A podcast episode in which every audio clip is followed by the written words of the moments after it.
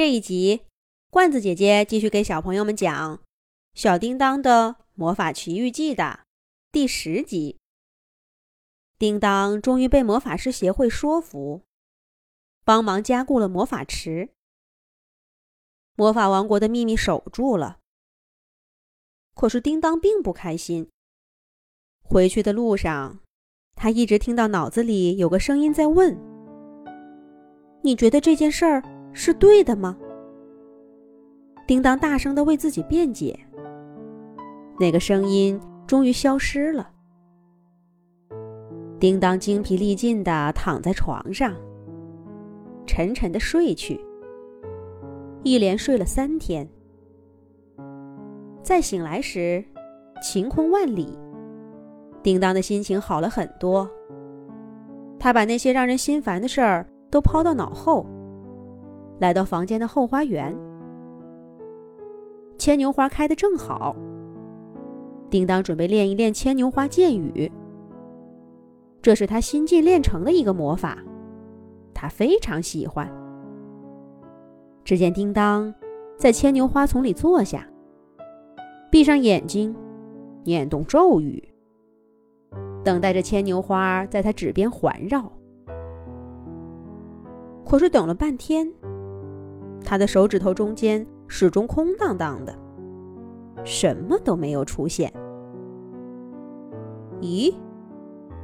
难道是咒语念错了？叮当在脑子里回忆了一番，再次念动咒语，却还是什么都没有发生。叮当睁开眼睛，看见牵牛花都好好的长在蔓藤上，一点反应都没有。也许是几天没练习，咒语的威力不够大了。叮当又取出魔法棒，想用强大的魔法力量来驱动牵牛花。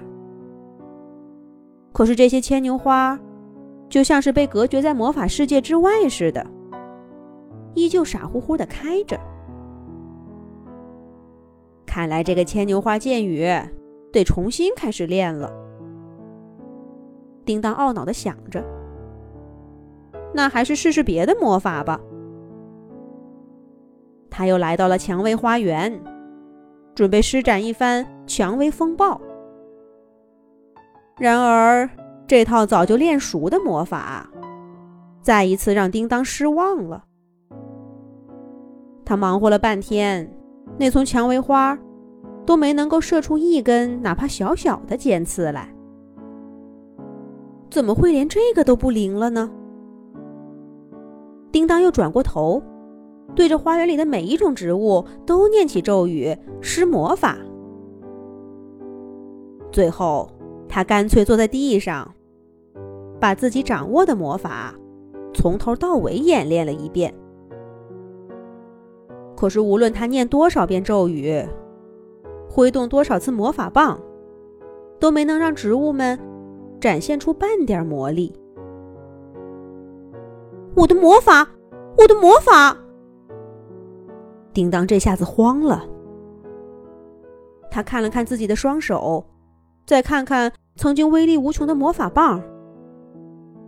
叮当忽然把魔法棒往外一抛，可魔法棒连自救的能力都没有，重重的摔在地上，变成了两截。跟一根普通的木棒没有任何分别。叮当终于意识到，他失去了魔法能力，变成了一个普通人。为什么？为什么会这样？叮当不停的问自己。那个已经消失的声音，忽然又在他脑中浮现。你真的做了一件你认为对的事吗？是南瓜老师，一定是南瓜老师。叮当一下子明白了。